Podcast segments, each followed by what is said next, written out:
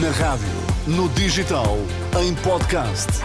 Música para sentir, informação para decidir.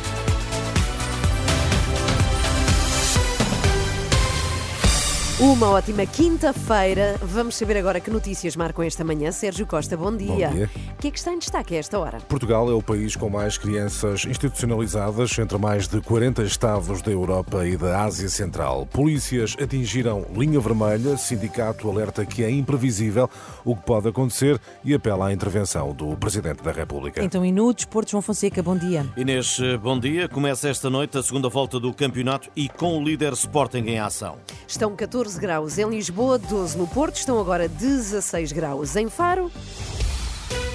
Notícias com Sérgio Costa. A Unicef defende o reforço do investimento e de medidas preventivas e alternativas à institucionalização. Diz ser urgente um plano progressivo que privilegie o acolhimento em meio familiar.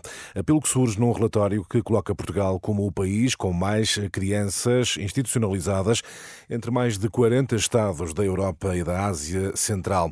De acordo com a Unicef, 95% das crianças acolhidas no âmbito do sistema de promoção e proteção no país encontram-se em acolhimento residencial. André Rodrigues. São números que confirmam uma tendência. Portugal acompanha as taxas de institucionalização da Europa Central, que correspondem a quase o triplo da média mundial.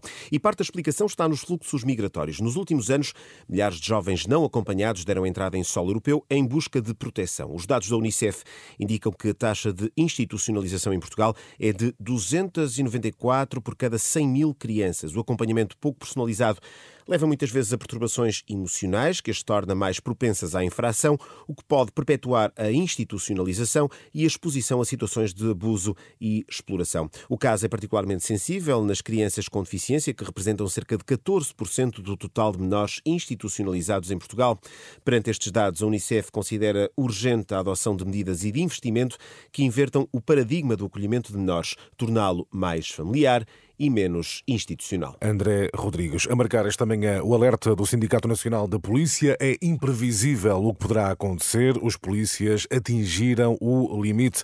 O presidente do Sindicato Nacional da Polícia sublinha que as estruturas sindicais não controlam movimentos inorgânicos de protesto. Em entrevista à Hora da Verdade da Renascença e Jornal Público, Armando Ferreira admite preocupação com a segurança pública e com eventuais protestos espontâneos até no dia das eleições legislativas legislativas. O dirigente sindical apela por isso à intervenção do Presidente da República. Eu julgo que o Sr. Presidente da República, que é uma pessoa também de causas, daria um bom sinal se já tivesse ido visitar os polícias que estão no Parlamento.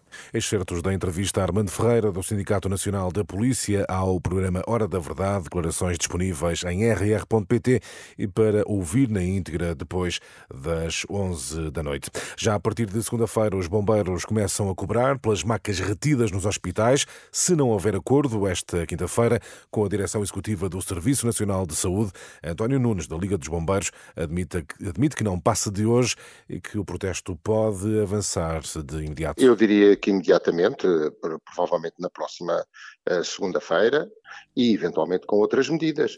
Portanto, se não houver um entendimento esta quinta-feira, da parte da Liga dos Bombeiros, é o fim de linha para as negociações? Ou, é, ou ainda é o há... último dia. Nós andamos a, a alertar para esta situação desde outubro do ano passado. Já chega. Em causa está a cobrança aos hospitais de 50 euros por cada duas horas de retenção das macas. Os bombeiros ameaçam ainda não realizar o transporte de doentes que recebem alta. Madrugada mais calma, da meia-noite às sete da manhã, a Autoridade Nacional de Emergência e Proteção Civil registrou apenas sete ocorrências em todo o país devido ao mau tempo. Sobe para nove o número de mortos no ataque do Paquistão contra solo iraniano. O número acaba de ser atualizado pela Estação Pública de Teherão. Durante a madrugada, a Força Aérea do Paquistão lançou uma série de ataques coordenados contra o sudeste do Irão como forma de retaliação pelos bombardeamentos da passada quarta-feira. Agora ao desporto, o João Fonseca arranca a segunda volta do campeonato de futebol da Primeira Liga com o líder Sporting em Vizela. Os Leões entram em campo às 20h45. Saint Just está recuperado, mas ainda não entra nas contas de Ruben Amorim. O treinador espera mais dificuldades no que está pela frente até a final desta temporada.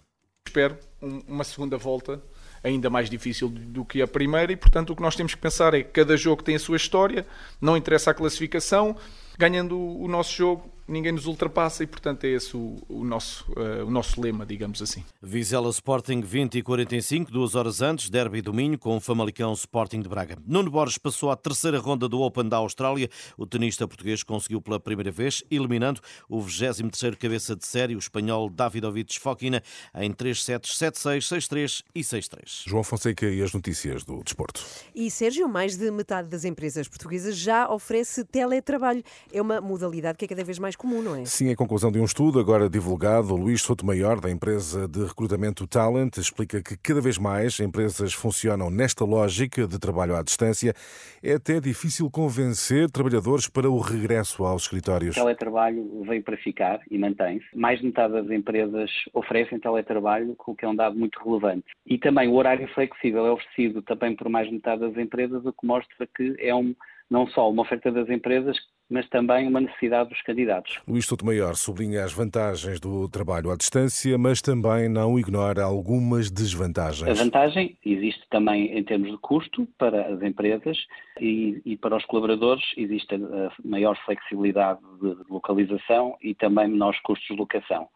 Eh, aquilo que são desvantagens é alguma perda também de ligação entre as equipas, de questões culturais da própria empresa, de retenção, que se refletem também na retenção dos colaboradores e também alguma perda do processo criativo. Luís Sotomayor da Talent, apesar de algumas desvantagens, Ana, mais da metade das empresas já pratica o teletrabalho. Uhum. E o que dizem as empresas que apostam no teletrabalho? Ou seja, qual é a justificação para essa aposta? Olha, falamos com uma conhecida empresa do setor do papel, o responsável da área do marketing, Luís Saramago, diz que o teletrabalho é um fator de motivação e satisfação dos trabalhadores. Não há aqui eh, aumentos nem quebras de produtividade. O que há é um, a satisfação satisfação das pessoas também de poderem ter um dia em que trabalham uh, sem se deslocar ao, ao, escritório. E, portanto, isso hoje em dia, uh, como sabe, é valorizado. As, as, pessoas valorizam o facto de estar a, de ter um, um, período de teletrabalho. Isso é, é, é esse o, o, benefício para a empresa, é poder